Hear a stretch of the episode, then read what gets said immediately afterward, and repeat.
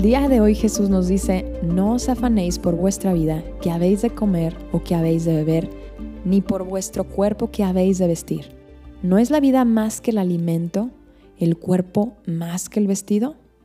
Bienvenidos al podcast Como el Siervo, yo soy Marcela García. La palabra fan de estas palabras que nos menciona Jesús viene del griego merimna y significa ansiedad y preocupación. Y me atrevo a ligarlo con el sentimiento del temor, porque todos estos sentimientos del alma están ligados unos con otros como si fueran hermanos o primos. El problema del afán es que divide nuestra mente, la distrae en diferentes direcciones y crea angustia y mucho estrés. ¿Por qué? Porque el afán está ligado directamente a las preocupaciones de nuestra vida, como por ejemplo la seguridad, protección, familia, amigos, futuro, responsabilidades, riquezas, fracasos, problemas, etc. La lista es infinita. Pero ¿cómo? ¿Cómo comienza el afán a tomar lugar en nuestra mente y el lugar en nuestro corazón? La respuesta es cuando comenzamos a tener mucho más visión sobre estos problemas o situaciones y perdemos de vista a Dios. Es decir, me enfoco en mis circunstancias, situaciones, adversidades y pierdo completamente la vista de Dios. Eso entonces crea un problema en mi alma de ansiedad o temor espiritual. Y muchas veces al tener esta ansiedad espiritual, obviamente buscamos deshacernos de ella, pero estamos tan metidos en esta situación que empezamos a buscar fuentes artificiales de alivio que pudieran ayudarnos a distraernos un poco de nuestros problemas. Pero la raíz de la ansiedad espiritual es nuestra poca fe. ¿Cómo puedo estar tan segura de esto? Bueno, porque Jesús mismo, dentro de este contexto, un versículo antes, hablando del tema del cuidado de Dios sobre nuestras vidas, menciona la poca fe a sus discípulos. Dice, y si Dios viste hacia la hierba del campo, que hoy es y mañana es echada al horno, ¿no hará mucho más por vosotros, hombres de poca fe?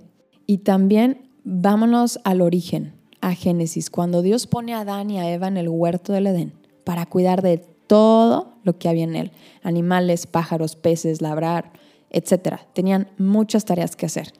En ningún momento del libro de Génesis ves que Adán tuvo miedo, estuvo en angustia porque tenía que labrar la tierra o ponerle nombre a los animales. Nada, nada de esto se lee. Porque en el principio, antes del pecado, todo era bueno, bello y perfecto. Así lo había hecho Dios. Ellos tenían todas sus necesidades suplidas y mejor que nada gozaban de una relación íntima con Dios y Él siempre estaba con ellos. Así como cuando tú hablas con tu comadre pero esta relación se rompe a causa del pecado y comienza entonces la angustia, el temor, la ansiedad, etc. ¿Por qué? Porque esa pieza tan importante de sentir y ver a Dios todo el tiempo cerca de nosotros se perdió. Pero la buena noticia es que Jesús vino a restaurar esta relación con Dios. Una vez que Jesús te redime, redime también tu relación original con Dios, solo que ahora no estamos en el huerto de Edén, ahora estamos en el mundo y tenemos que tener fe, fe en medio de los problemas, de las adversidades. La fe es eso que Dios nos pide. Pero fe en qué? Pues fe en sus promesas. Una vez que has sido redimido, todas las promesas en Jesús se convierten en un sí para ti. Dios puede proveer cada necesidad de tu vida porque Él te ama y créeme que se interesa por ti.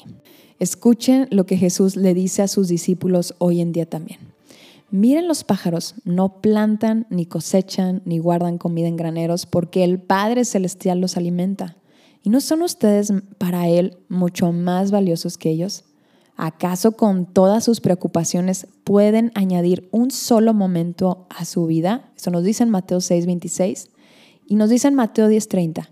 En cuanto a ustedes, cada cabello de su cabeza está contado. Así que no tengan miedo. Para Dios ustedes son más valiosos que toda una bandada de gorriones.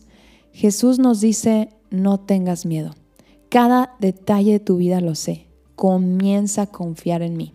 No sé por qué situaciones pudieras estar pasando hoy en tu vida, pero Jesús quiere que aprendas a confiar en Él, a tener fe en que Él puede ayudarte en todo, es decir, en cada detalle de tu vida. ¿Por qué? Porque le interesas y te ama mucho, al grado que tomó tu lugar en la cruz para que tú pudieras tener una vida de llena de gozo y paz a pesar de todo lo que se te pueda presentar en tu vida. La pregunta es, ¿le crees? Dice el apóstol Pedro en su primera carta, pongan todas sus preocupaciones y ansiedades en las manos de Dios porque Él cuida de ustedes. Todo lo que tienes en tu corazón que no te da paz, empieza a ponerlo en este momento en las manos de Dios.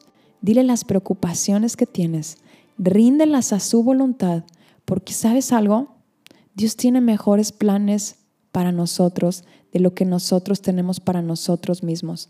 Cuando rendimos nuestras ansiedades y preocupaciones ante Él, podemos confiar que aunque las cosas no vayan de acuerdo a lo que habíamos estado planeando, podemos confiar en quien tiene el futuro en sus manos.